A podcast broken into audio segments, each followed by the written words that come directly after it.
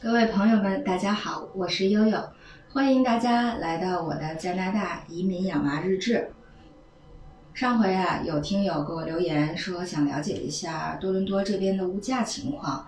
啊，正好呢，我手边也是拿着这一周，呃，这个周边各超市、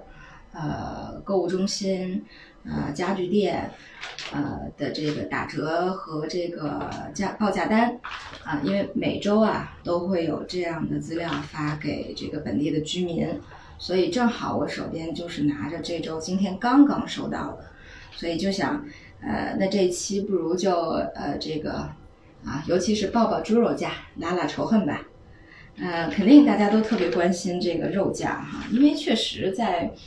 呃这个无论是英国还是加拿大。这个猪肉啊，其实都不是特别主流的红肉，主流的其实还是牛肉、三文鱼、鸡肉，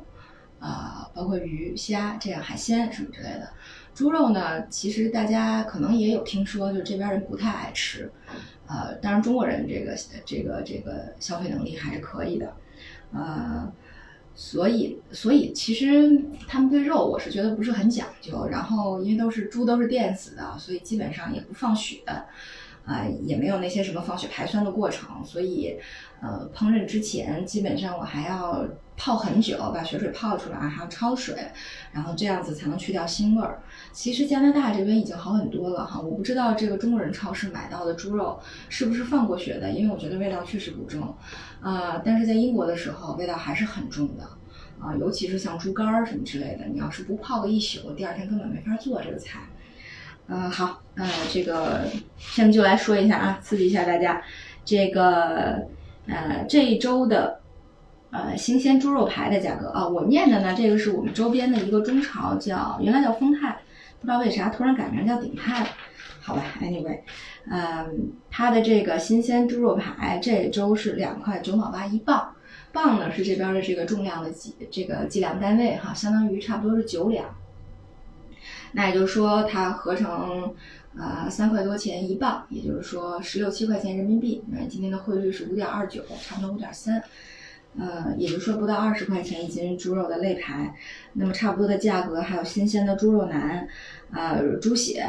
呃，都是这个价格。然后呢，其实里脊就更便宜一点了，里脊才只要呃两块钱一磅，也就是说十块钱出头人民币就能买到一斤里脊了。呃，这个包括猪扒的价格，甚至比里脊还便宜。猪扒就是那种，嗯，就是有点类似像梯子骨底下带一块大肉的那种，呃，那个才不到十块钱就可以，不到十块钱人民币就能买到一斤。呃，新鲜的鸡大腿儿，就琵琶腿，就那么大，上面还带一块拐弯的那种，啊，特特别劲爆，是九十八分一磅，那也就是说大概七块钱左右人民币就一斤了，嗯，还是很便宜的。这个这边喜欢吃那个羊肩肉，羊肩肉因为它肥瘦比较得当，包括我们有时候夏天烧烤串羊肉串儿。啊，我好朋友他也特别喜欢用羊肩肉，因为就不需要说你穿一块瘦的，穿一块肥的，而是说你直接把羊肩肉切丁就可以直接穿了。羊肩肉这周打折是三块九毛八一磅，也就是说二十来块钱一斤吧。嗯，肉呢可以说是相当便宜了，但是相对来讲呢，蔬菜就会贵一点，因为跟英国一样，加拿大这边蔬菜你也知道它气候不太好，所以它其实主要是依赖进口的。啊，你像这个。嗯，这个西红柿、西兰花，咱们常吃的这些菜，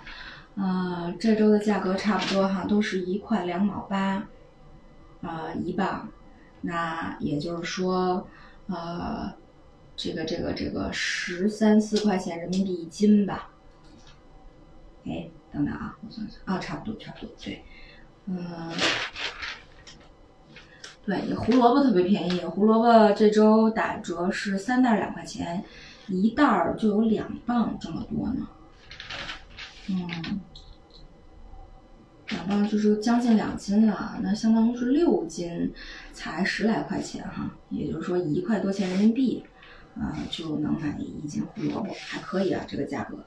嗯，对，然后比如说比较代表性的像食用油，食用油呢是呃一，它是论桶装的这边。呃，这边比较爱吃的是菜籽油和玉米油，呃，差不多一桶是两点八四升，我看到的这个桶是两点八四升，不是很大的哈。那么呃，通呃这个平时平时的价格是呃八块九毛九一桶，那这这周做活动是五块九毛八一桶，嗯，那对，差不多就是三十来块钱一桶油，呃，价格也还是可以的。嗯，然后呢？另外说起来，这个呃，跟火锅相关的，因为冬天到了嘛，这个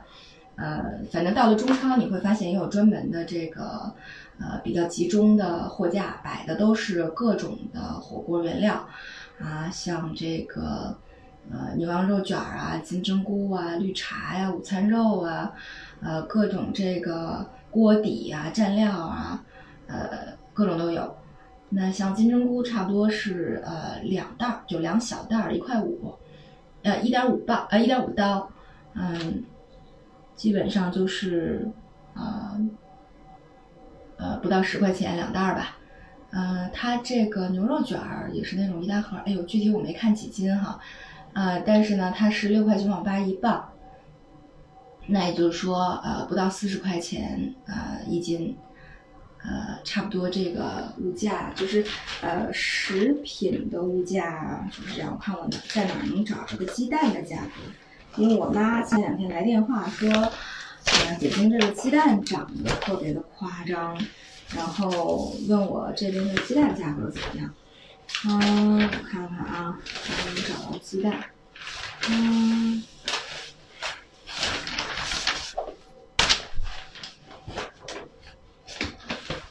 嗯，没找见，下回给大家补上吧。鸡蛋是这样，鸡蛋呢就是，呃，最大号像我们附近有一个超市，它一到周末就会打折，最大号的十八个一盒的鸡蛋，才卖到呃呃一块九毛八，就是刀一盒，呃。那也就说十来块钱，十八个鸡蛋，还是都是那种最大吃的。就这个超市特有意思，它每周六日都有两天专门打折，就就这个这个鸡蛋，当地农场的。嗯，正常的情况下，差不多是十八个在六块九毛九左右。呃，对。然后我没有找到这周的报价，但是通常情况鸡蛋是这么一个价格。然后前两天还有就是我先生的妹表妹，然后让我们帮她带奶粉，带的是那个。雅培的那个 Go and Grow，呃，就是因为奶粉在这边是没有税的，其他的这个消费品基本上都有一个百分之十三的税，呃，奶粉没税的话，四桶的雅培是六百，哎，六百二十升的吧，应该是，呃，一共是它转就是最后我们算完人民币的价格是四百三十二，那也就是说一桶差不多才呃。一百块钱左右，所以我就当时买完了，我就很崩溃。我说：“哎，为什么？呃，当时我妹我我们家妹妹在国内吃奶粉，那个一桶奶粉就要四百多，然后这个四桶奶粉才四百多，这个价格差异真的是很大。反正这边呢，就是你生活上的这些必须的日常用品，呃，食日常的食品，尤其是肉啊，还是比较便宜的。然后呃，菜呢相对来说比较贵，但是如果你跟北京的价格相比。”呃，跟菜市场肯定不能比，但是和，呃，这个盒马生鲜啊，呃，盒马鲜生啊，还有就是像呃果蔬好呀这些比较高端一点的这个蔬果超市，呃，其实我觉得价位也是相当的，嗯，对。然后这边反正呃整体来讲，从生活上其他方面的物价呢，我我就是觉得，你比如说肉便宜了吧，可能菜就贵一点，呃，这个，这个这个，嗯。有的东西便宜呢，可能这个比如说，呃，水果、饮料就贵一点。反正最后综合起来，我是个人感觉，我们的这个家庭消费和在北京比的话，呃，实际上是相当的啊，并没有觉得呃，这个在多伦多这边生活多多少。对，所以实际上也是具有可比性，因为呃，不像其他的国家，多伦多这边呃，我们比的主要还是这个这个中超的这些菜价什么的，因为这个确实跟北京的这个消费的内容，呃，也很类似。呃，对，差不多就是这样。好，今天就给大家汇报到这里哈。然后我们现在，呃，这个搬家的这个劲儿终于缓过来了。然后，呃，基本上每天都坚持，呃也希望各位听友们持续关注谢谢大家。